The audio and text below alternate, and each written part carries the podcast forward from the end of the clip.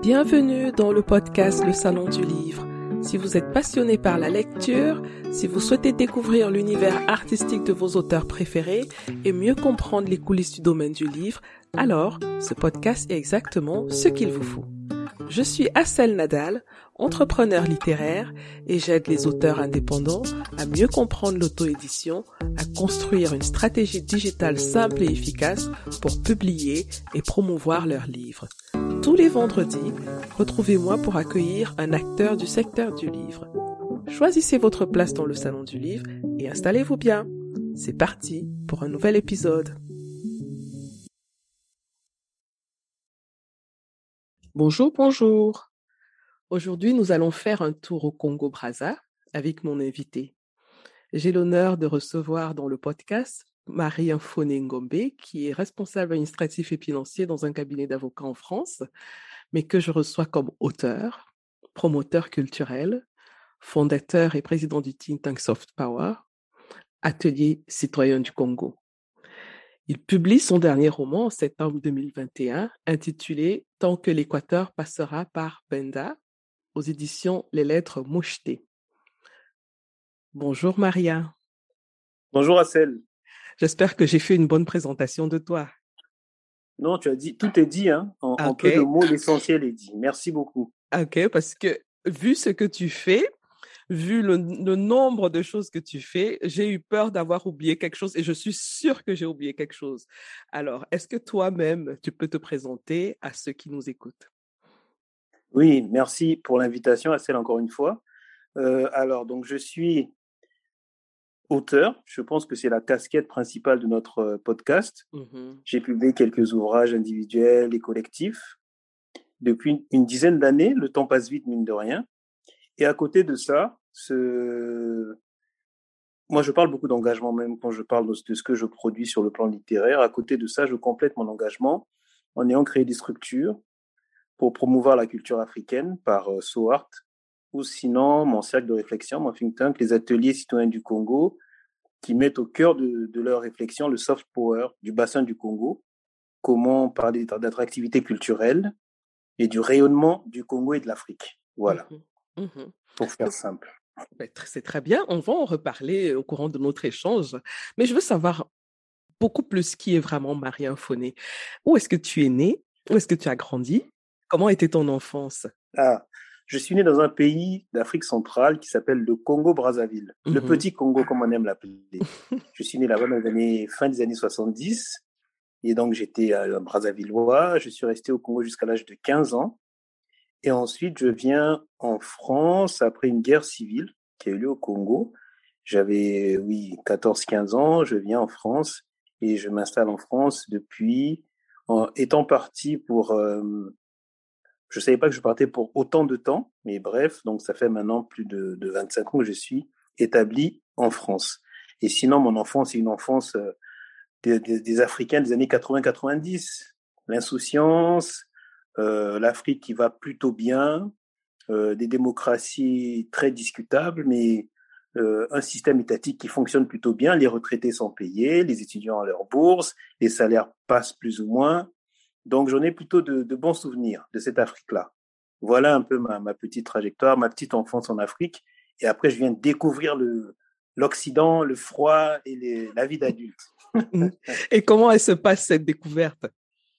Cette découverte se passe, euh, ma foi, plutôt bien parce que j'arrive, je vis chez un oncle mmh qui, qui m'accompagne pas mal, qui m'aide un peu dans mes choix aussi dans ma formation. Donc, euh, je, je, fais des études de comptabilité. Je, je, vis quelques années en province, deux ans, deux ans en province. Ces deux années vont m'inspirer un, un, roman qui s'appelle Le bâtiment A, qui est construit comme un recueil de nouvelles où je parle un peu de ces années-là où on, découvre les différentes communautés africaines parce qu'en fait, finalement, quand on quitte le continent, on connaît son Congo dans mon cas, mais je connais pas les autres pays d'Afrique. Donc, c'est, c'est en France que je découvre les autres communautés africaines grâce notamment à mon passage en, cité universitaire, un endroit vraiment, je, recommande ça, hein, c'est très formateur.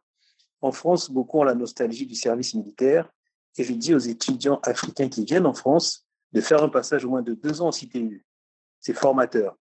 On est seul, on apprend à vivre seul, et on découvre un monde, euh, on découvre l'Afrique parce que ces cités universitaires-là sont habitées essentiellement par des Africains.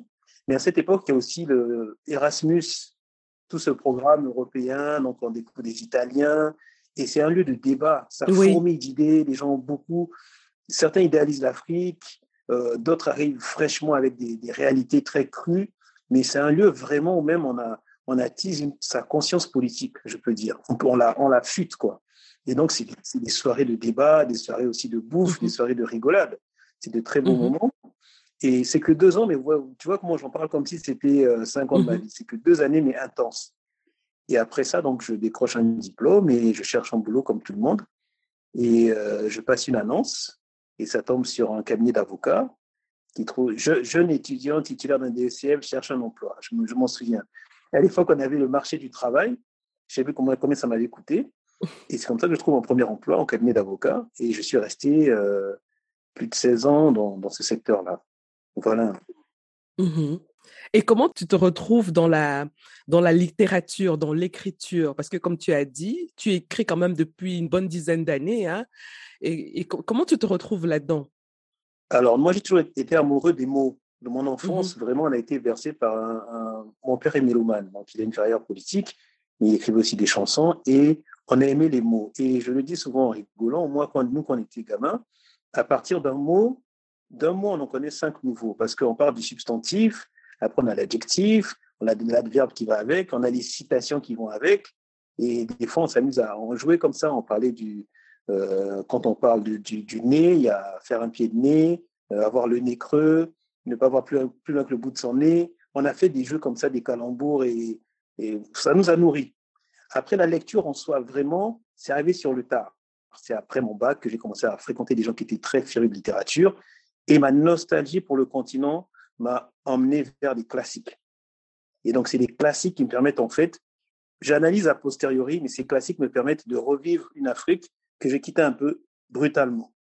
Et voilà, mhm. donc je lis tous les classiques, euh, Charamidou et euh, Condé, euh, et puis même les, les, plus récents, Léonora Miano, notre frère Mabankou, enfin Mabankou un peu, un peu après, mais bon, les Camarades plutôt, voilà, tous ces classiques-là, c'est vraiment après, c'est après le, le, bac que je me mets à lire plus. Mais on a été, toujours mmh été bercé par cet amour des mots. Mmh. Voilà. Est-ce que parmi ces classiques-là, il y a un qui t'a particulièrement marqué? Je ne l'ai pas relu récemment, c'est L'étrange destin de Van Mmh ça m'a toujours particulièrement marqué parce qu'il y a du tragique, il y a, il y a beaucoup d'humour, je trouve, mais surtout ça raconte cette, euh, cette Afrique-là, cette ancestralité, euh, le sens de, de, du totem familial, euh, la quête de soi. Ça m'a vraiment marqué ce, ce roman. Faudrait le relire parce que j'ai toujours un regard un peu de celui qui a lu il y a 15 ans. Donc je ne sais pas si, mmh. après avoir lu plus de livres, ça me touchera autant. Mais vraiment, il mmh m'a marqué ce roman-là.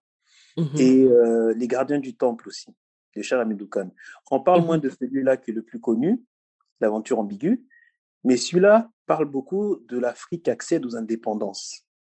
Et il raconte comment euh, l'Afrique, en accédant aux indépendances, avec les Noirs qui prennent le pouvoir, pense que ça y est, enfin nos frères prennent les rênes du pays, tout ira mieux. Et après, il fait ce, ces néologismes entre les, les, comment ils appellent ça, les toubabs nègres, ou en fait, en gros, des Noirs qui sont les finalement évolués. voilà, et qui font pareil. Finalement, les mêmes carrosses roulent dans la ville, vitres teintées. Ce ne sont plus des blancs dedans, ce sont des noirs dedans, mais avec les mêmes comportements qu'ils avilissent le peuple et ainsi de suite. Il m'a marqué ce mmh roman. Mmh Mais justement, on retrouve cette, euh, ces thématiques-là dans ton dernier roman, qui s'intitule Tant que l'Équateur passera par Penda, qui est sorti euh, en septembre dernier. c'est un roman qui suit la trajectoire euh, d'un jeune homme hein, qui a vécu un peu dans, on va dire, parmi dans ce monde des évolués là entre guillemets, et qui, a vécu dans une petite bulle, dans un pays en, en, Afrique équatoriale. Et, du jour au lendemain, sa trajectoire de vie change parce qu'il perd son père à 15 ans. Mmh et avec, il perd aussi tous les privilèges qui vont avec. Bon, je vais pas raconter toute l'histoire. Hein. Et mmh. à partir de ce moment-là, il rentre dans un processus de je dirais, euh, de réflexion, d'initiation, avec tout ce que ça comporte comme euh, bataille personnelle, bataille avec les autres, les challenges de la vie. Euh, il, il, il, réapprend, lui-même il dit, hein, il renaît. C'est ce jour-là qu'il est vraiment né, à la mort de son père, hein, parce que c'est là qu'il commence la vraie vie.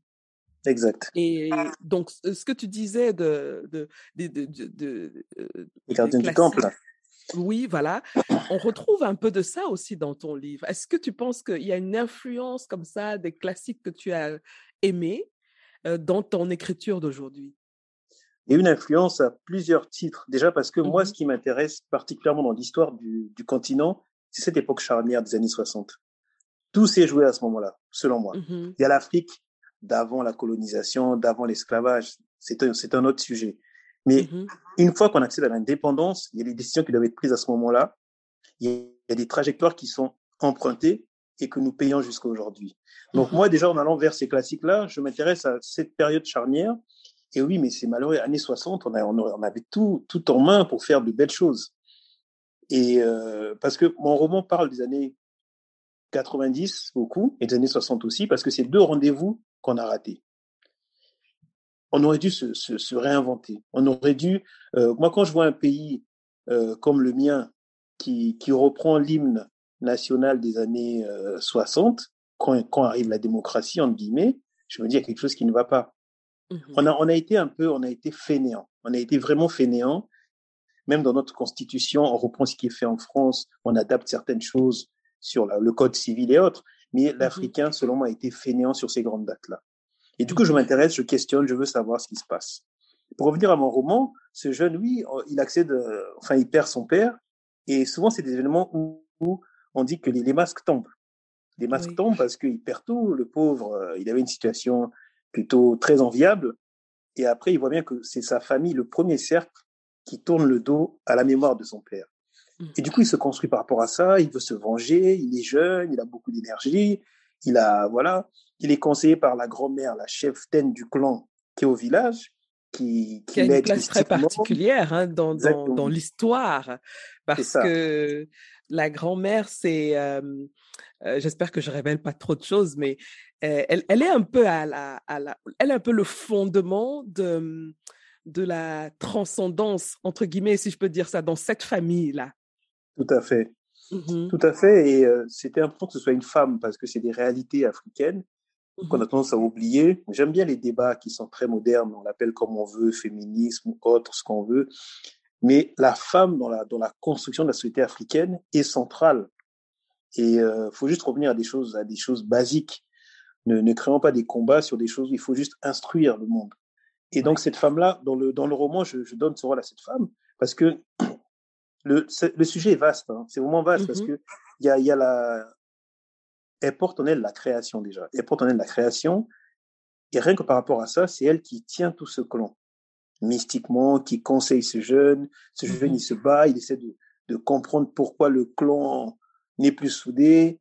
Euh, et il voit bien après les intrigues, les intrigues politiques, comment les gens sont dans des compromissions, comment les gens n'ont pas de mmh valeur, comment tout le monde a conscience de cela. Mais c'était bien d'avoir le regard de ce jeune adolescent qui sort de l'adolescence pour voir comment il se construit, comment il découvre le monde. Parce que, voilà, en fait, les, les points de vue sont différents selon ce qu'on vit. Ce que je voulais faire par rapport à ce roman, tu disais tout à l'heure que quand il était plus jeune, en fait, il était dans un cocon, pour dire que il faut pas des fois, comment dire, selon le contexte, selon euh, la famille dans laquelle on est, on vit des choses différemment. Tout à fait. Il, il nous raconte en fait des, des, années sombres de son pays. Et comme il est le fils d'un général dans du mmh coton, il le voit pas, ça se révèle à lui beaucoup plus tard. Donc je veux éviter une approche trop manichéenne des choses, oui. mais de dire que tout ça, c'est un processus. Voilà. Mmh et donc, il y a en quelque sorte des mondes qui vivent en parallèle, même s'ils sont dans le même euh, espace, si je pourrais dire, parce qu'on a l'impression mmh. que tout ce qui est dans le même espace se voit, se rencontre, se touche, mais c'est pas le cas. Et on le vit encore jusqu'aujourd'hui. Euh, et même, je dirais même que c'est pire parce que euh, quand on voit, par exemple, euh, la, la, la manière avec laquelle ce qu'on appelle les gated communities se développent en Afrique, c'est-à-dire les, les, camps de gens très très riches qui sont entourés de barrières et voilà, ils vivent entre eux quelque part euh, dans un coin très sécurisé, voilà, mmh. et personne n'y a accès euh, n'importe comment. Donc, euh, j'imagine que les enfants qui naissent dans, dans ces camps, parce que le, mot camp, est même, ce sont des camps, c'est vrai, mais c'est des camps de luxe. Oui, c'est des, ghettos, c'est des ghettos de luxe, quoi, on va dire. Voilà, exactement. du terme, mmh effectivement. Et, et même, c'est pour dire qu'il y a beaucoup d'Africains, c'est, les mots ne suffisent pas parce que il y a, y a, des Africains qui ne connaissent pas la. Moi, personnellement, je connais l'Afrique mieux depuis que je suis ici. Parce que vivre dans Brazzaville pendant 15-20 ans, en vase clos, au centre-ville, rencontrer chez toi, ne pas connaître le, la, la, le Congo rural, tout ça, on connaît pas bien l'Afrique. Ne pas mmh maîtriser la langue, on connaît pas bien. Beaucoup de choses mmh passent par la langue. Moi, mon lingala, je l'ai amélioré en venant ici. Et par le lingala, il y a des choses qui se disent, des choses qui, qui passent différemment. Donc oui, effectivement, il y a tout ça. Qu'on se connaître soi-même. En fait, le, ce jeune homme apprend, c'est encore un parcours initiatique, j'aime bien dire ça, parce qu'il apprend à se connaître à travers cet événement qui est, qui est plutôt triste, mais euh, finalement, ça le révèle à lui-même avec le temps. À la fin du roman, on comprend que voilà, faut passer par ça pour euh, mieux se, se connaître soi-même, pour pour guérir de certaines choses. Et voilà, faut mmh avancer. Il a un héritage, mais l'héritage n'est pas toujours un fardeau. C'est, c'est, il faut, il faut savoir ce qu'on en fait, comment, comment grandir avec ça. Oui. J'ai aussi remarqué que tu mets, enfin, dans la manière de présenter l'histoire et, certaines scènes, tu reviens très souvent sur des éléments qui vont mettre en exergue l'héritage, la transmission, euh, le rapport entre les générations, un peu comme si cette question t'obsédait. Parce que je te connais quand même depuis un certain moment, je sais que tu travailles aussi beaucoup sur ces questions-là euh, à travers euh, toutes les structures que tu as que tu as euh, fondées, à savoir So Art qui comprend So Art Book donc pour les livres, hein, So Art Café, So Art Live donc dans la musique. Donc la, la culture pour toi est un pilier central dans ta manière d'être engagé. Et plus que jamais. Je dis oui, plus que jamais. Et la mmh culture, c'est deux volets. Culture dans le sens créativité, mmh création, so art, les musiciens et tout ça. Et culture dans le sens us et coutume. Très important. Je ne l'ai pas mentionné, j'ai une association qui s'appelle Aqua Mossé. On a fait un, village, à Makwa. Donc, mon roman, quand, euh, Penda, c'est le nom de ce village qui s'appelle Makwa Penda. J'ai fait un, voyage, j'ai ramené des jeunes de Makwa, d'autres Congolais qui n'étaient pas de Makwa. J'ai essayé de reconstituer mon arbre généalogique en y allant deux fois. C'était très riche pour moi. Et ce roman est important pour moi parce que, effectivement, je rends hommage à Makwa, qui est un village par lequel passe l'Équateur. Et euh, le dernier chapitre, le roman, je l'ai écrit en 2015, je le reprends en 2019, mais le dernier chapitre, je voulais aller à Makwa. Il n'y a pas de description vraiment, comment dire, euh, précise de Makwa, mais être habité par quelque chose pour terminer le roman. Et j'étais à Makwa, et il y a quelque chose qui se passe. La transmission, c'est important j'ai pu voir le village d'où je venais, euh, parce que ma, réflexion, tu auras compris, au-delà du roman, c'est l'engagement d'une vie. Plus le temps passe, plus j'en ai conscience. L'idée, c'est de savoir qu'est-ce qu'on fait de tout ça. Je suis allé, j'ai été déçu parce que des fois, on s'attend, qu'on va dans des villages, à avoir des choses vraiment euh, très, très typiques, très à l'ancienne. Je venais avec cet esprit-là. Donc, des fois, on me recevait, mais je voyais, bon, euh, la maison était trop, l'ouvrage était abouti, voilà. Je me suis dit, c'est pas quoi, je cherchais. tu cherchais, tu, vois, même tu cherchais le cliché typique du village africain, quoi. C'est fou qu'un Africain comme moi ait, ait, cette démarche-là. Donc, il y a quand même quelque chose à faire. Donc, j'étais dans la caricature. Sincèrement, hein. Tu dis, mais il n'y a pas de, je cherche un vieux sage, tout ça. J'ai vu un sage maquois, mais qui, avait, qui était un ancien instituteur. Je me donnais un sage qui parlait maquois, qui aurait besoin d'un traducteur. C'est malheureux à dire, hein, mais voilà un peu le, la démarche qui est, qui, qui est saine en soi. C'est il parlait un français euh, très peut-être meilleur que le mien, et il était en chemise, il m'a reçu chez lui, devant chez lui, voilà. Donc j'ai une nostalgie de quelque chose que je ne connais pas. Et beaucoup nous mmh. vivons avec ça, une nostalgie mmh. d'un, on a des impressions transmises comme ça, on rêve de, de ces choses-là. Mmh. Mais il n'empêche qu'au-delà de, une fois que j'ai passé cette, euh, ce fantasme, il y a un petit fantasme sur tout ça. Après le fantasme, j'ai découvert ma quoi, des témoignages, on m'a raconté ce que c'était. Et derrière, ce qui se raconte de manière non incarnée, c'est bien de voir des gens. Il y a des jeunes dans ma quoi qui, qui font des choses, il y a, il y a ces sages-là qui racontent l'histoire. Et j'essaie de, de, de, prendre un peu tout ça. En parallèle de mon roman, il y a un document qui sera fait. Je n'ai pas voulu donner le même titre que le roman parce que c'est absolument autre chose, mais je raconte un peu les, les résistants de, de cette époque-là, comment ce, cette ville est née, comment, voilà. Du coup, pour revenir à ce qu'on disait, oui, la transmission, ça me passionne. Et au-delà de Makwa, du Congo, mon père aussi joue un rôle important. Mon père, oui. mes enfants, ce que je transmets, tout ça est oui. très important. Oui. Et euh, voilà. Ça me, ça me fait penser à une phrase que j'avais lue un jour sur un de tes posts sur mmh. Facebook, où tu disais que quand on a des enfants, on est déjà des ancêtres. Ça, ça m'a beaucoup touché. Je sais même pas si toi tu t'en souviens, mais ah, ça m'a fait, ça m'a fait beaucoup réfléchir parce que quand on parle des ancêtres, on pense toujours à ceux qui sont venus avant nous. Tout à fait. Et ta phrase me faisait comprendre que nous sommes les ancêtres de quelqu'un.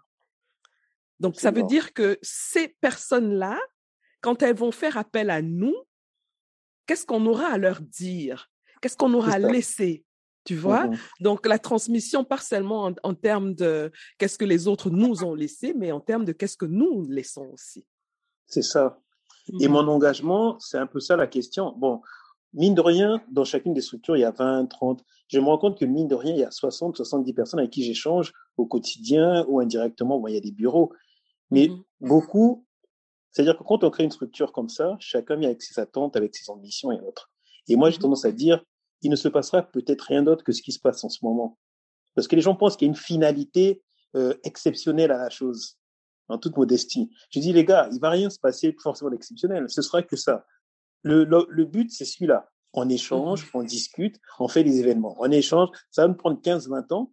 Mais en faisant ça, il y a un neveu, un voisin, un fils qui va écouter, qui sera inspiré oui. et qui fera plus grand, qui fera mieux. Et c'est mmh. Tout. Mmh. Et les gens ne comprennent pas ça. Il y en a qui disent, ah, chez nous, en Lingala, on dit, ah, Ecosimba. Tu veux dire, ah, ça va marcher. Je dis, mais ça marche déjà. Vous attendez quoi? Ça m'a mis J'adore. Ah, Ecosimba, Ecosimba. Je dis, mais mon gars, Ecosimba, il n'y a rien Ecosimba. Le but, mmh. c'est celui-là. C'est le chemin, le but. Les gens veulent toujours une destination. Non, c'est le chemin. La destination, c'est quand on sera rappelé par les ancêtres. Nous, on, on, fait, on fait notre procession, on fait le chemin, et à chaque coin de rue, sur le chemin, on plante des choses, on jette des germes, et c'est ça, c'est juste ça en fait. Ah, mais c'est une très belle approche. Moi, ça me parle beaucoup. C'est une très, très, très, très belle approche parce que euh, parfois, quand on. Il y a des mots à la mode, hein, impacter le mmh. monde, changer le monde. Yes. Mmh. quand on a ça dans la tête, déjà, on n'y on arrive pas et on est tout le temps déçu. Donc, on a tendance euh, parfois à abandonner certaines choses qui pourtant pouvaient être bien faites et, import et importantes. Hein. Ça. Mais parce qu'on a ce, ce, ce, gros fardeau sur la tête de changer le monde, ça. Euh, ça. devient une, une comment dire, euh, un objectif un peu trop grand pour nos, pour nos frêles épaules. Donc, euh, du coup, on, on, laisse tomber. Moi, je trouve que ton approche est très, très euh, motivante parce que quand on voit les choses comme ça, qu'on se dit que c'est déjà en train de marcher, ben, on ne se prend pas la tête. On fait, on, on fait, c'est tout. C'est ça. Et les gens, en fait, croient voir grand en, en fait, ils, ils, seraient, ils restreignent leur vision. Mmh. Ils font, je dis, non, mais moi, je fais ça. Moi, il faut que j'ai ce poste-là. Ne, ne demande pas un poste. Fais ta mission, fais ce qui t'inspire et tu verras que tu impacteras, pour reprendre les termes à la mode, plus de personnes qu'en voulant être, en tenant un magasin ici ou un poste de je ne sais trop quoi. Mmh. C'est ça. Et les gens mmh. sous-estiment la, la, la, force de l'échange. Même le podcast qu'on fait là, ce qu'on qu'on transmet, comme énergie, comme pensée de, notre échange. Mais il y a des réflexions qui naissent. Et c'est ça. C'est vrai. Si moi, je te, lis les, messages que je reçois, c'est incroyable.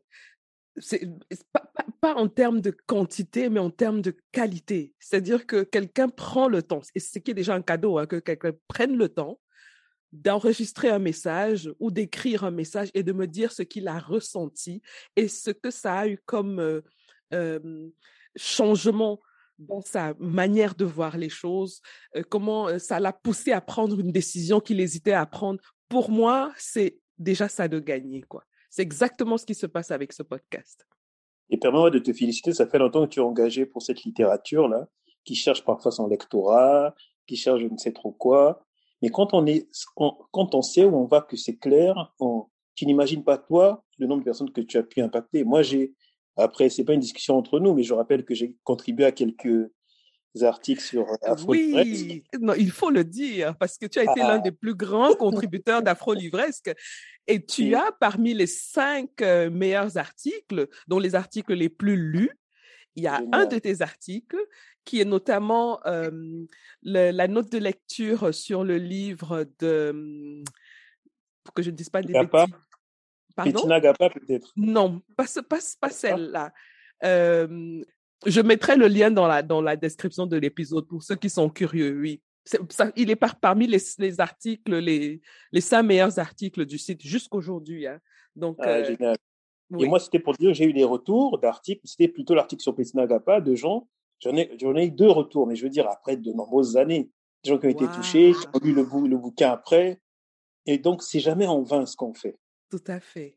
Tout à fait. Et, et maintenant qu'on devient un peu des grands frères, j'ai envie de transmettre vraiment. Parce que, en fait, tu sais pourquoi moi je te félicite? Parce que le rôle que tu, tu endosses aujourd'hui, ça fait dix ans que tu as compris qu'il fallait remplir ce rôle-là et tu l'as fait. Et il y a beaucoup de gens qui veulent se lancer sur ce genre de choses, mais qui s'estiment pas légitimes, pas sûrs. Mais moi, le premier, je pense que il faut du temps pour se dire, ouais, là, je peux le faire, je suis légitime ou mmh pas. Mmh et, mais il faut comment dire, il faut vraiment, euh, de manière urgente, que des personnes de qualité comme toi ou d'autres se lancent dans ce genre d'initiative, mmh transmettent. Mmh Parce que je suis désolé, je vais faire encore mon vieux à l'ancienne, mais on vit une époque où il y a tellement une offre pléthorique, mais pas toujours de qualité.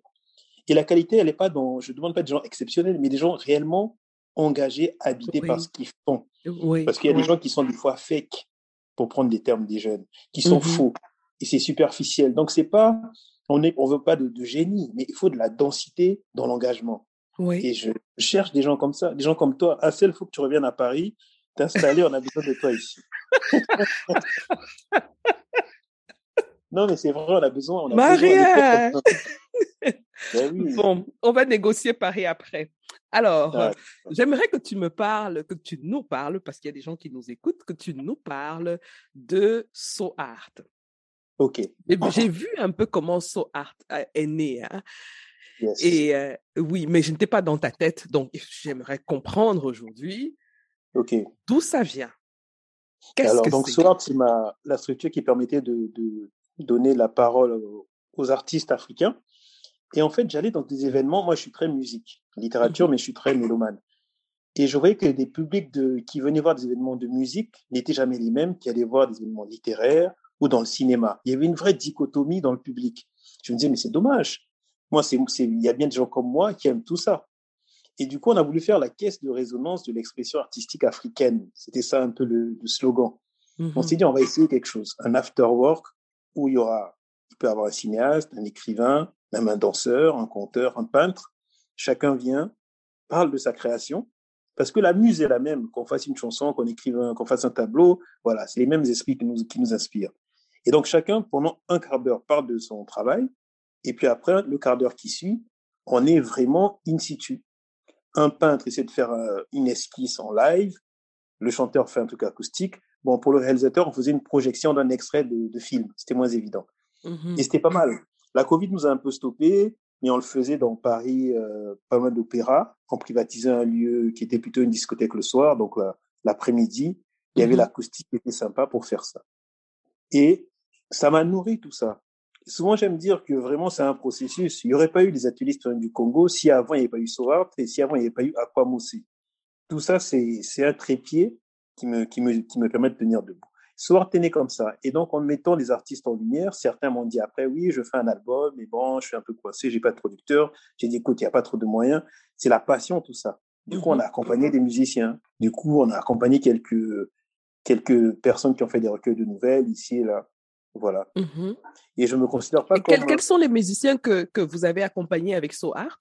On a accompagné Doudou Kopa, qui est quand même, pour ceux qui connaissent la rumba congolaise, l'un de nos meilleurs chanteurs rumba au Congo. Mmh et il y a mmh un jeune qu'on continue d'accompagner, Wallo Bostino, qui sort un single dans, pour l'été, sur la durée. Et puis après, on a mhm. fait des accompagnements. Là, ça, c'est des productions estampillées, et officiellement, hein, Art Music. Oui. Après, il y a des gens qui ont accompagné sans les produire, euh, Jessie Mezo, d'autres qu'on a voilà, ponctuellement conseillés, mais on n'a pas forcément produit. Quoi. Voilà. Voilà Super intéressant. Et euh, justement, en parlant de musique, je me souviens qu'il y a quelques années, euh, avec un collectif d'auteurs, tu avais écrit et produit un livre sur Franklin Boukaka, qui est un artiste congolais aussi. Et le titre, c'était Franklin l'insoumis. J'ai adoré ce livre. J'ai adoré le concept déjà, de, qui était de, de prendre les chansons de cet artiste-là, un grand artiste, hein, et de, d'en faire des nouvelles, dont chaque auteur devait sélectionner une chanson et en faire une nouvelle. Tout à fait. voilà, et s'en inspirer, tout à fait. Donc déjà là, on voyait ton attachement à, l'histoire, la culture, la transmission, en particulier de, tout ce qui est patrimoine culturel africain. Et en parlant de patrimoine africain culturel, là, on parle de quelque chose aussi économiquement de très puissant. Mmh si on sait comment s'y prendre. Je sais que tu es beaucoup attaché aussi à l'aspect économique de la chose. Tu parles beaucoup de, des industries créatives et, culturelles. Mmh et je, t'ai beaucoup suivi, tes interventions, et tu reviens très souvent dessus. Alors, quel est ton, pour ceux qui ne t'ont pas encore suivi, quelle est ton, ton opinion sur la chose? Comment tu vois ce marché et en particulier celui de l'Afrique? Moi, je suis parti d'un postulat très simple. L'Afrique, pour l'Afrique centrale, des pays vraiment du bassin du Congo généralement, mmh ils ont une industrie extractive. Et pour ne pas le dire, on a beaucoup de pays qui dépendent du pétrole. Le Cameroun est mmh un cas particulier très diversifié, mais on prend la Guinée, le Congo, on dépend beaucoup du pétrole. Et aujourd'hui, ça repart, Dieu merci. Mais on a bien vu que pendant des années, ces dernières années, le pétrole, le, cours du baril avait nettement baissé. D'accord? On a fait des budgets des fois avec un baril à 100, on s'est retrouvé un baril à, moins de 50. Donc, le budget de moitié, euh, automatiquement, euh, voilà, il y avait un manque à gagner. Et ce que je veux dire, c'est que nous, on a un atout énorme. On a un atout énorme, on a une créativité qui n'est plus approuvée. Et cette créativité-là, peut créer de la richesse. Aujourd'hui, le budget, la part du budget, je ne vais pas rentrer dans les parler économie pendant dix ans, mais la culture, généralement, c'est moins de 1% d'un budget de l'État. Et c'est normal, je ne m'en plains pas, parce que on a la santé, on a l'éducation, et dans beaucoup de pays, la fonction publique pèse lourd sur le poids des budgets. Et puis mmh après, pour un pays comme le Congo, une partie de ce qu'on on a comme revenu paye la dette. Mmh Donc il faut créer un, un, écosystème pour permettre de faire éclore tout ça. Mmh les chiffres existent dans les pays comme au Nigeria, ce que la musique apporte au Nigeria, ce que le cinéma nigérien rapporte comme sous, comme argent. C'est la, création d'emplois derrière. Et les ICC, c'est des secteurs, c'est des secteurs, il y, a, il y a des atouts, parce que c'est des secteurs qui parlent à la jeunesse. Donc, on mmh sait que le continent a une moyenne d'âge autour de 20 ans. C'est un secteur qui parle à, à la femme. Beaucoup de femmes sont engagent dans ces secteurs-là. Et c'est bien de les citer. Il y a beaucoup de secteurs dans les ICC, dans ceux qui touchent les créatifs. Il y a autant le design, la musique, la publicité, l'artisanat, l'architecture, l'architecture, mhm. euh, le game design. Mhm. Exactement. Et du coup, mhm. je me dis, il y, a un alignement de planètes qui fait que, encore là, le pétrole, c'est toujours pas revenu. Euh, on a une jeunesse qui, qui ne demande qu'à être employée. Et on a une économie informelle qui est très riche. Donc, cette économie informelle-là, il y a l'artisanat dedans. Donc, il faut réfléchir à comment rendre ces secteurs-là viables. Comment faire passer de l'informel au formel.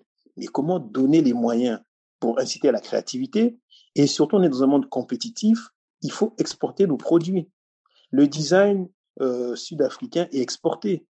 La créativité qui se fait au Nigeria ou en Côte d'Ivoire s'exporte dans le monde. Donc nous, on a, on a un problème d'expertise des fois. Je parle du Congo plus que je maîtrise mieux, mais au final, c'est ça. Mm-hmm. Il y a des, il y a des partenariats avec, des chambres de commerce peut-être. Pour euh, et puis après, il y a, en fait, il faut que l'État soit agressif et pense à vendre sa créativité vers l'extérieur. Il y a que comme ça que ça marchera. Et je mm-hmm. pense qu'il y a moyen, il y a moyen de créer des choses. Les chiffres existent. J'ai pas tous les chiffres en tête, mais les chiffres existent. Ben, en, termes de chiffres, ici en Allemagne, par exemple, où je vis, cette industrie pèse 100 milliards d'euros, de, de, hein, donc c'est pas c'est pas rien. Oui, j'aime prendre l'exemple de la France par rapport aux ICC, qui, qui pèsent plus que l'industrie automobile. Tout à Et fait. Tout le monde sait comment l'industrie automobile est, florissante. On, on, voit un peu le poids que peut avoir les ICC. Il y a une réflexion sur les ICC. Il y a le, il y a, en fait, il faut être en ordre de bataille. On parle beaucoup de des, des instituts français, qui s'appelaient avant les centres culturels français. Et donc là, on glisse naturellement vers le soft power. Euh, mmh L'Alliance française a été créée depuis euh, des, des, siècles, je ne me trompe pas. Il y a une réflexion pour vendre la culture française grâce aux instituts français. C'est-à-dire que c'est fait de manière avec une, une douceur, on ne se rend même pas compte. C'est-à-dire que mmh l'imagerie française est vendue. Comment elle est vendue? Les, les IFC là soutiennent des projets locaux, nationaux sur place, mais en s'assurant de l'orientation de la création euh, pour toujours soutenir la francophonie, tout ce qui est, ça. voilà. Et mmh on, manque un peu de stratégie par rapport à ça. Mmh Et c'est pour ça que moi je parle beaucoup de prospective. On fait des projets à court terme. On fait des projets, euh, des, des, des, pansements sur des jambes de bois. Il faut qu'on s'asseye, qu'on soit ambitieux. Il faut réellement travailler sur ces questions-là, qu'on soit ambitieux. Comment un Oui. pays comme le Congo, je suis désolé, n'a pas de salle de spectacle digne de ce nom? Mmh Moi, je fais un événement, tu le sais, chaque année à Brazzaville. Là encore, on a, on a dit, ouais, non, écoutez, c'est au niveau, au niveau de l'IFC, il y a tout ce qu'il faut, l'Institut français. C'est une aberration. Je parle du software. Non, ça n'a pas de sens. Voilà. Par principe, je ne le ferai pas là-bas. Parce qu'il Oui. faut maintenant qu'on assume nos choses et qu'on le dise très clairement. Ce débat, je vais l'avoir avec les gens de l'IFC qui nous disent clairement, on peut s'inspirer des Français. Dire bravo, ils ont réussi. Ils ont réussi quelque chose. Ils se sont infiltrés comme ça dans différents pays, réussir des choses. Ils sont partout. Voilà, c'est à nous de, Mhm. de, de changer le partenariat, de voilà, et on peut pas leur en vouloir. Chacun, Oui. chacun, Voilà, comme moi je dis toujours, à la guerre comme à la guerre. Hein. Voilà. exactement. Oui. À, à nous de travailler. Et moi, je peux te dire Tout à dans un pays comme le Congo, je vois que l'ambassade des États-Unis crée aussi des choses pour essayer d'occuper le terrain. Ils font des, comment ils appellent ça, YALI. Ils font un programme YALI Oui, pour élire oui. des bons. Les young, young leaders. Voilà. Mhm. En, Mhm. en, en vertu de quoi ils vont décider des leaders d'Afrique? Pour moi, c'est Mhm. une aberration. C'est des choses que l'Afrique pourrait faire, que l'Union africaine pourrait faire, qui est financée à 70% par l'Union européenne et tout ça. C'est des sujets. Tu as ouvert la boîte de Pandore, tu vois, on parlait de musique, mais c'est tellement long. Et L'Institut Goethe fait pareil. Hein. L'Institut Goethe aussi va, Voilà, est, est en train de monter en puissance. Oui. Et ce que veut dire à l'Africain, c'est quand ils croient que le- la culture, c'est le sujet, le parent pauvre dans un gouvernement, ils n'ont rien compris. Pas- C'est par la culture qu'on se fait, qu'on qu'on se fait tenir en laisse. Et comme les Américains l'ont compris, ils ont, ils ont des, c'est c'est des génies du soft power. L'American Way of Est-ce que tu peux- dedans. Est-ce que tu peux expliquer en quelques mots ce que c'est que, comment on peut définir le soft power? Le soft power, c'est la puissance douce, littéralement. Et c'est comment euh, s'imposer au monde sans l'afficher. Voilà. Et les Américains avaient un hard power, avaient les deux. Mais après la guerre en Irak, l'image s'est bien effritée à Mhm. cause de, de Bush, George Bush fils. Et ils ont bien compris qu'il fallait insister sur le fait de coopter les gens, de convaincre le monde sans s'imposer. Donc, Mhm. même quand on voit un État euh, soutenir des actions humanitaires ou faire des choses de, dans ce sens, personne, aucun État n'est philanthrope par essence. Arrêtons. L'être humain peut Mhm. l'être, mais aucun État. Et on peut pas en vouloir à au général de Gaulle de, de, de s'occuper d'abord de nourrir les Français que de nourrir les Africains. À la guerre comme à la guerre, j'ai aimé cette, cette expression. Et, et c'est vraiment ça qu'on doit avoir comme état d'esprit. Mais ça n'empêche pas Mhm. aujourd'hui, quand il le faut, ben, on appelle quand même Poutine. Même si on le critique, mais à un moment donné, on est obligé, il y a des intérêts. Tout à fait. Et il y a Tout des fait. entreprises françaises qui sont encore ici aujourd'hui parce qu'à un moment donné, il y a le business aussi. Ben, c'est ça. C'est Mais ça. il Oui. faut vraiment qu'on prenne la mesure des choses. Il y a un vrai souci par rapport à ça. Moi, je vais marteler ça. Je repars au Congo cet été, je vais en parler encore et on verra. J'ai vu des ministres euh, qui sont hors sol, qui sont, je ne sais pas s'ils comprennent ce qui se passe. Je ne sais pas s'ils comprennent le monde dans lequel on vit. Non, mais sincèrement, hein. je le dis vraiment de manière détachée parce qu'il faut que les gens à un moment donné soient, je vais pas être vulgaire, mais qui portent leur, euh, leur projet, Ouais. on va dire, qui portent leur projet. C'est beau comme ça. On a tous des projets, il faut porter ces projets. Voilà. Ouais. Les gens font des compromissions pour rien. C'est-à-dire qu'il n'y a même pas encore eu un mur en face. À la moindre Mhm. contradiction, tu dis non, on va arranger le discours. Non, il faut dire les choses telles qu'elles sont. Et ce ce n'est Ouais. même plus pour nous. J'ai arrêté d'espérer pour ma génération, mais c'est pour nos enfants. Qu'on dise, oui, ah, parce que euh, il faut dire que nous, à nos âges, euh, les carottes sont cuites. Hein, je veux dire, Oui. euh, voilà, euh, tout ce qu'on peut faire encore, c'est essayer de, sauver ce qu'on peut sauver pour que les autres qui viennent euh, continuent le travail. absolument. Et donc, il y a des experts, il y a des gens à former, il y a différents niveaux de. Le combat a différents, il y a différentes strates. Il faut déjà inculquer, que les gens comprennent le concept, ce que c'est, qu'ils voient comment le monde bouge. Après, il faut enjeux. former les gens, les enjeux. Oui. Après, il faut former des gens Mhm. parce qu'il faut aussi des experts. Il faut des conservateurs de musées, ça existe. Mhm. Là, on veut que les œuvres reviennent chez nous. Il faudra savoir les conserver, il faudra savoir faire des musées, il faudra savoir mettre ça. Voilà. Il faut que chaque État aussi ait une, une, une politique pour promouvoir le, le tourisme, pour attirer les afro-descendants, Et- un marché énorme. Et exemple. aussi, euh, je pense qu'il y a quelque chose que parfois on oublie, c'est l'information sur ce qui se fait déjà. Parce Oui. que euh, parfois j'ai l'impression que quand quelqu'un arrive dans un domaine, euh, il ne prend pas le temps de voir ce qui a déjà été fait Hmm. pour s'appuyer dessus et avancer. J'ai l'impression que nous faisons beaucoup de recommencements. Et c'est c'est l'une des raisons pour lesquelles je me suis lancée dans l'afro-livresque et euh, aussi dans le podcast. Parce que mon souci, c'est de donner la voix à ceux qui sont en train de bosser. Donner la, la voix à ceux qui font des choses. Parce qu'il y a des gens qui font des choses. Même si par rapport à la tâche, euh, euh, euh, ça, ça ne suffit pas encore. Mais ce serait bien de voir ceux qui font de belles choses pour que ceux qui hésitent à s'engager soient inspirés par, ces, par ceux qui font déjà des, des- des choses. Et je découvre des gens bien, euh, ambitieux, engagés tous les jours. Sauf que c'est pas eux qu'on invite sur les plateaux télé. C'est pas euh, que- quels que soient les plateaux télé d'ailleurs, hein, que ce soit euh, en, en Europe ou en Afrique, parce que euh, on sait comment ça fonctionne, c'est les, les copinages, euh, le monnayage et, et- et tout ce qui va avec. Donc, parfois ils n'ont pas des espaces libres ça. où ils peuvent venir s'exprimer comme ils le ressentent.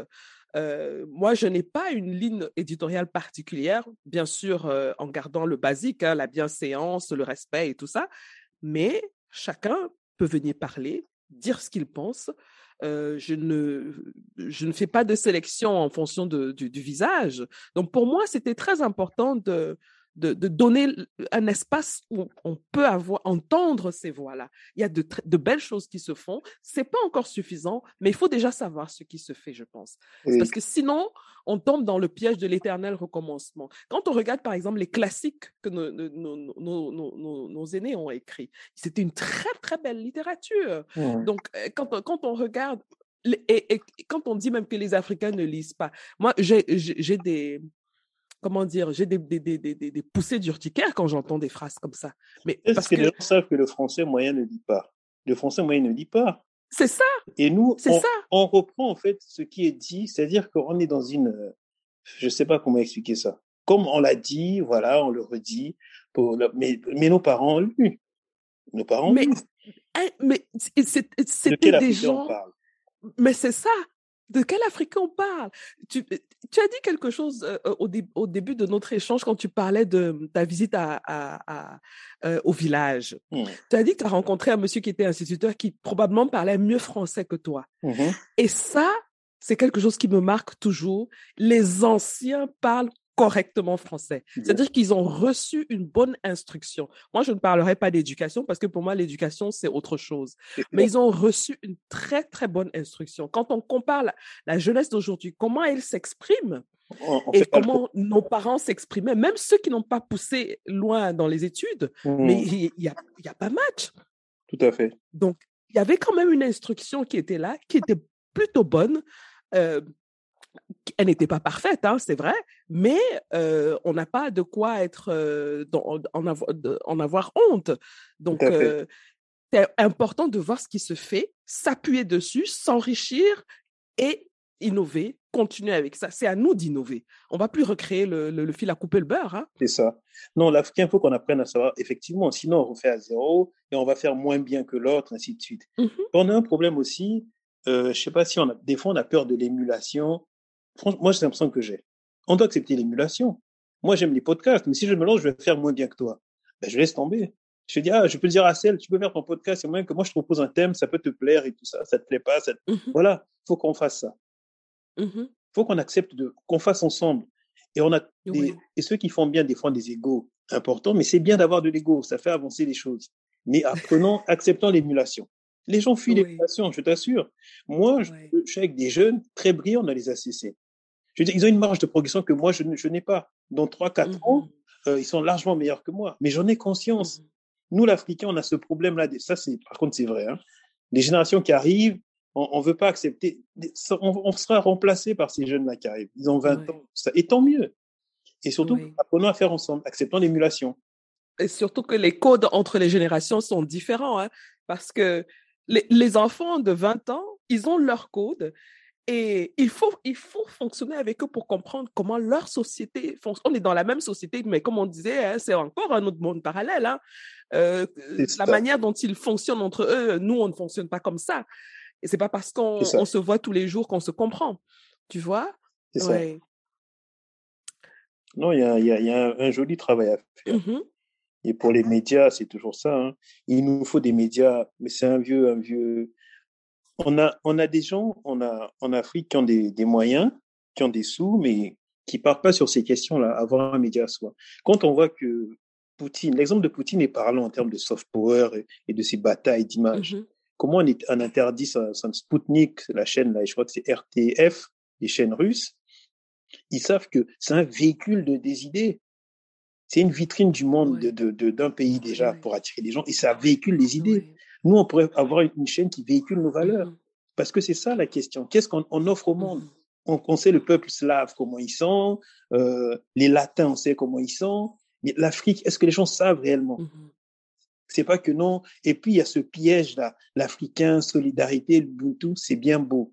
Mais moi, j'ai une réflexion sur ça en disant que l'Africain a aussi, comment dire, une certaine férocité. C'est-à-dire que le monde marche, enfin, les, les empires sont vieux comme le monde et c'est par conquête. L'Africain est conquérant. Il y a eu des Soudjata Keita, il y a eu des, des Almami Samori Touré. Pourquoi on veut dire qu'il n'y a que l'Ubuntu Non, l'Africain est conquérant, il peut sortir les crocs. Mm-hmm. Et c'est ça ce rapport de force qu'on ne veut pas montrer. Mm-hmm. Et ça arrange de dire que oui, ah, j'aime bien l'Africain. Non, non, il y a autre chose qu'on a avant. Il y a les Chaka Zulu, c'est autre chose. Et on a eu des grands guerriers. Et c'est ça qu'on a mettre en avant. Bref, pour dire qu'on aurait eu un média mais nous, on y pense. Je m'en fous. Les gens n'aiment pas que je fasse des scoops dans les ACC. Je parle toujours trop vite. Mais quand on a un projet, il ne faut pas avoir peur. Si les ancêtres veulent, ça se fait. Ça se fait pas. On aura essayé. On est sur un chantier d'ACC TV. Voilà, on va le faire avec des petits moyens. C'est pas grave. Mais avec une ligne éditoriale, on va essayer de faire passer des messages, même si ça vit une année. Mais parce que ça aura vécu une année, quelqu'un d'autre fera. Absolument. C'est tout. Ouais. Mais il faut qu'on ce qui est beau, c'est que le chantier est tellement vaste, on arrive sur un endroit où il y a tellement de choses à faire, et c'est enthousiasmant. Oui. Ben écoute, Maria, je suis, euh, quand je discute avec toi, je me sens encore plus motivée. Euh, parce que ça fait, plaisir, ça fait plaisir d'échanger avec quelqu'un qui a tellement de choses à donner, qui a tellement d'engagement. et euh, ben, déjà, merci, hein, merci parce que quand on te voit... C'est déjà fini. Hein? On est bien Hein? C'est déjà fini. Oui, On est bien dans ce podcast. je t'avais prévenu. Je vais hein. revenir l'année prochaine. je t'avais prévenu. On peut aller toute la, la, nuit, le matin, toute la journée. Je t'avais prévenu. Ici, c'est comme ça. On est dans son salon. Le titre, c'est le salon du livre. Hein. Euh, vrai, on est dans son salon. On a pris son fauteuil. On est nickel, tranquille. On a son confort et puis on discute. Voilà. Assez dans à Paris, vraiment. Ça, c'est important. Ceux qui nous écoutent là, laissez des commentaires. Qu'est-ce que je dois faire? Est-ce que je dois aller à Paris ou pas? Parce que. un petit moment. Et on va essayer de lancer des choses ici à des projets. Vraiment. Bon, déjà, je, dois préciser que euh, dans mon logiciel euh, mental, là, Paris n'est pas le centre pour moi. Donc, euh, je sais que les Parisiens, vous pensez que Paris, c'est le centre du monde, mais ici à Berlin, on n'est pas au courant de vous. Donc... exact. Il y a dix ans, tu m'avais déjà dit ça, je crois. Et tu as bien raison. C'est ça le piège. Donc, quand vous dites venez à Paris, on se demande toujours pourquoi, pourquoi faire? Donc, voilà, pour nous, ça n'a aucun sens. Quoi? Donc voilà. Ben écoute Maria, c'est toujours un plaisir d'échanger avec toi. Aujourd'hui, c'était ta première dans mon podcast et tu as ta place, tu reviens quand tu veux. tu reviens nous parler de tes prochains projets. Ben déjà, dis-nous ce que tu, tu, on va pas parler des secrets euh, voilà, avec euh, mmh tes, amis du, des, ateliers citoyens. Mais mmh. est-ce que tu as des projets dont tu peux parler déjà? Où est-ce qu'on peut te trouver sur les réseaux sociaux si on veut te suivre, si on est intéressé par ce que tu fais, si on veut te contacter? Alors, il y a un site Atelier Citoyen du Congo, mmh et puis après, il y a ma page Facebook euh, classique, hein, Instagram, euh, Marien Founengombe. Voilà. Atelier Citoyen du Congo, euh, c'est très actif. Sinon, je réponds directement, hein, bien sûr. Et euh, oui, des projets, on en a toujours. Euh, je fais donc ce document-là, qui est un reportage sur Makwa. Ce sera un format 26 minutes, qu'on va essayer de diffuser sur Paris dès qu'il sera prêt, mais après, on le diffusera à Brazzaville aussi. Mmh Et oui, c'est ça qui me prend du temps, les rushs. Je, fais mon texte pour la voix off. Première fois que je fasse ça, tu vois, donc ça va me prendre du temps. Ah. Et après, il y a un roman, pas tout de suite. Après, j'ai des engagements plutôt euh, citoyens. J'ai mis en place des rencontres citoyennes. Je vais aller à la rencontre de la jeunesse congolaise. Mmh je vais commencer par Paris le 23 dans deux semaines. Et après, je vais faire Nantes et peut-être Dakar. Euh, voilà, ce qui, ce qui se trame. Et le, le samedi qui arrive, je ne sais pas si le podcast sortira entre temps, on va faire un atelier sur le soft power l'événement Congo à Paris, dans lequel on est partenaire. Mmh un événement qui se tient sur deux jours et qui parlera de investir au Congo, euh, voilà, mmh créativité congolaise. On aura un atelier soft power euh, lors de cet événement. Voilà, voilà. Très bien. Ben, je mettrai toutes ces informations dans le, la description de l'épisode. Et si au moment où on publie l'épisode, il y a une date qui est déjà passée, allez quand même suivre Maria abonnez-vous à ces différents profils réseaux sociaux. Comme ça, vous allez être informé dès qu'il y a une nouveauté. Alors, Marien, je vais te faire une petite colle. Hein. On mmh n'avait pas prévu cette question-là. quel livre tu es en train de lire actuellement? Je lis des livres vraiment sur Dieu. C'est un livre scientifique sur la création, la création du monde. Et j'ai reçu de collègues, mais ça va faire 300 pages. J'en suis peut-être à une trentaine de pages. Oui. Voilà, c'est un livre. moi, je me questionne beaucoup sur la, la création du monde, sur la mission de vie, sur les guides. Je suis mmh très axé dans ces lectures-là en ce moment, mmh parce que la clé se trouve là, selon moi. Ok. Est-ce que tu te souviens des titres ou bien tu me les enverras et puis je les mettrai dans. Attends. Ok. Je l'ai là. Euh, alors, c'est de Michel Yves Bolloré et d'Olivier Bonassi. Dieu, la science, l'épreuve, l'aube d'une révolution. Mmh voilà. Et j'en ai lu un autre, est-ce qu'il est là Que j'ai beaucoup aimé. C'est toujours un peu spirituel. Carte blanche à la lumière. Aller plus loin dans l'évolution. Donc, c'est pas des trucs de coaching là qui sont à la mode. Euh, voilà. Mais voilà, c'est important à un moment donné quand qu'on voyage un peu à l'intérieur de soi. Donc, je suis dans beaucoup de lectures dans ce sens-là. Très bien. Merci Marien Fauné, Gombe. Merci beaucoup. Qui, je précise, est le frère de euh, Maître Ngombe, que nous avions déjà reçu dans le podcast, qui est expert euh, en propriété intellectuelle et qui a son podcast a super bien marché. Vraiment, c'était euh, très, très, très instructif. Je mettrai également le lien de, ce, de cet épisode. Il est brillant, hein, ce monsieur. Hein. Pardon? Il est brillant, ce monsieur. Oui, monsieur ton frère, il est très, il, est très brillant. oui, et il nous a promis de revenir parce qu'on comme il y a beaucoup à dire sur la propriété intellectuelle dans la dans la littérature, euh, il a promis de revenir pour qu'on rentre vraiment dans les détails parce qu'il faut comprendre parce qu'il y a de gros enjeux aussi là euh, dans la, la propriété dans la propriété intellectuelle. Euh, voilà. Ben, écoute, je te dis encore une fois merci. Et puis, euh, je te souhaite beaucoup de courage pour tes projets. Et reviens-nous très vite quand tu veux. Je te souhaite d'être toujours aussi fidèle à toi-même et les auditeurs aussi. La fidélité à soi-même, c'est vraiment le, le, premier pas vers euh, le rayonnement, selon moi. Merci Maria. Merci. Merci, Merci à bientôt. À bientôt.